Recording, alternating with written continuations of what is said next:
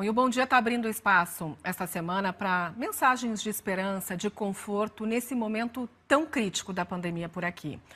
A gente está fazendo uma série de entrevistas com representantes de diferentes religiões. Já ouvimos aqui palavras dos católicos, dos budistas e hoje é a vez da doutrina espírita. O nosso convidado é o médium Divaldo Franco, um dos mais reconhecidos representantes do Espiritismo no Brasil. Ele vai conversar conosco ao vivo de Salvador, na Bahia. Já lhe agradeço de imediato por aceitar o nosso convite com tanto carinho para conversar hoje com os gaúchos. Muito bom dia, um prazer conversar com o senhor aqui. Muito bom dia, paz para todos. Bom, eu gostaria de começar lhe perguntando a pergunta que eu tenho feito para todos aqui nas nossas entrevistas.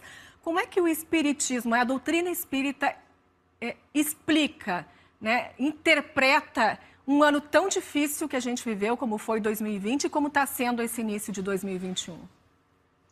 Esse fenômeno, aliás, se encontra no Evangelho de Jesus, em Marcos, número 13, quando ele fala de uma forma profética.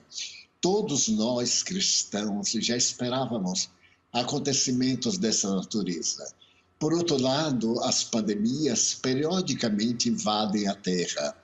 Para nós, neste momento, esta pandemia é o início de uma era nova, quando o planeta terrestre deixará de ser mundo de provações e de dores para ser um mundo de regeneração. No entanto, é necessário que nós, as criaturas humanas, procuremos colaborar com a própria divindade mudando os nossos hábitos mentais, os nossos hábitos morais, o nosso comportamento espiritual. A grande tragédia da pandemia também está associada à educação das criaturas humanas. Nós sabemos do contágio, sabemos dos meios que se dão esses terríveis fenômenos de contaminação. No entanto, parece que estamos brincando de esconder. Jovens, adultos, idosos procuram realizar festas para atingir novas contaminações. E esse é um desastre. É como colocar água em um cesto. Ela entra e sai. Nós deveríamos atender às exigências de todos os setores da saúde. Evitemos aglomeração. Será por pouco tempo. Será que as nossas resistências morais não resistem mesmo à vida no lar, ao contato com a família, à oportunidade para ler? É certo que se trata de um novo modus vivendi, mas é a única solução no momento evitar-se a contaminação.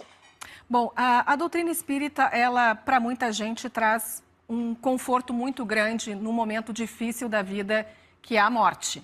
É, nós temos aqui no Rio Grande do Sul, só uh, causadas pelo coronavírus, mais de 14 mil mortes. Eu queria que o senhor deixasse uma mensagem especial para essas pessoas que estão tendo que enfrentar esse momento de luto tão difícil. Inicialmente, o chamado luto é uma necessidade para a nossa paz. Mantenha a sua saudade, chore naturalmente, mas evite a rebelião, a revolta contra Deus, o desastre interior. O ser amado que partiu vive.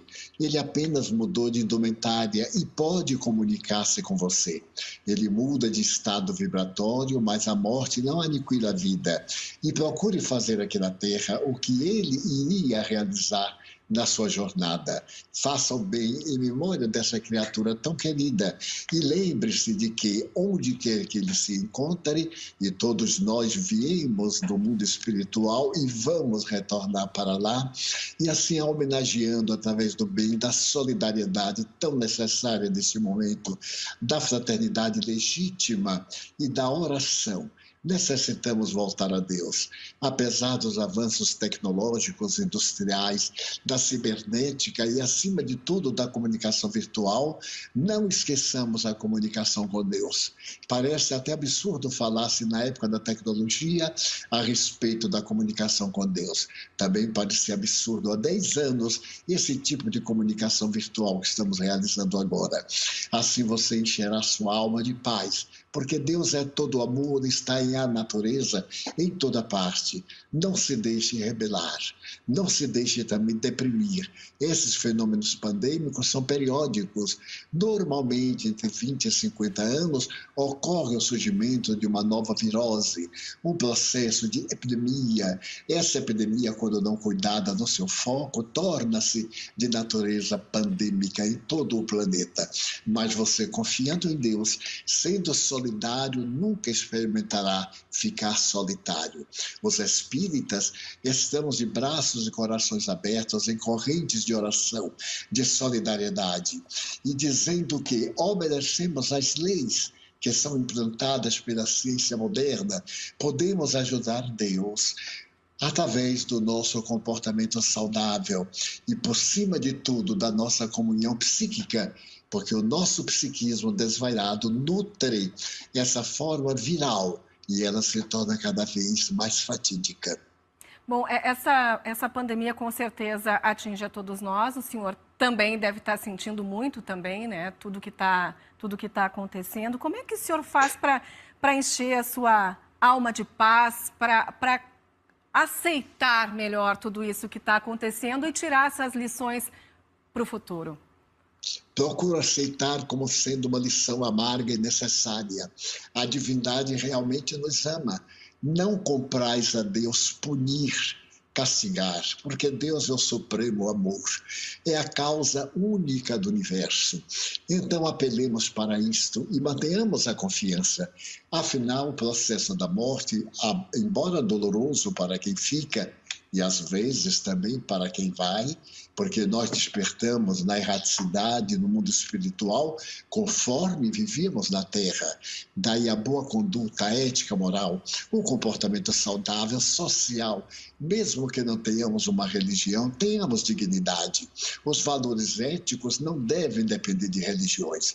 As religiões são o convite mas a conduta é que é importante. É melhor não ter religião nenhuma e ser um cidadão, uma cidadã de bem, do que ter uma religião e ser anarquista, trabalhar em detrimento da sociedade.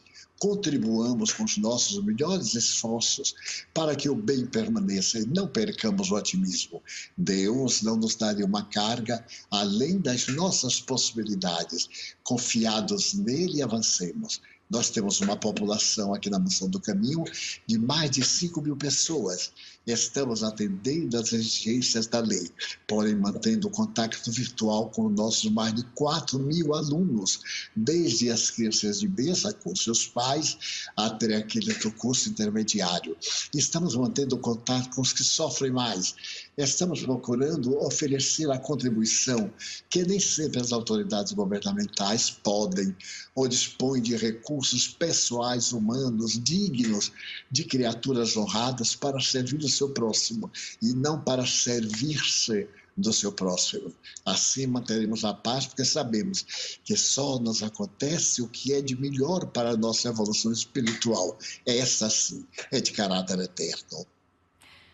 Muito obrigada. Eu queria muito agradecer ao senhor por estar conosco, conversando com os gaúchos aqui no Bom Dia Rio Grande. Foi um, um prazer ouvi-lo e um grande aprendizado, com certeza. Agradeço profundamente e me comovo com esse esforço da RBS, procurando levar a palavra de esperança a palavra da ciência, a palavra da sociedade, a palavra do amor, para que o desespero e a revolta não tomem conta de nós. Vale a pena amar e viver, especialmente nesta hora. Muito obrigado.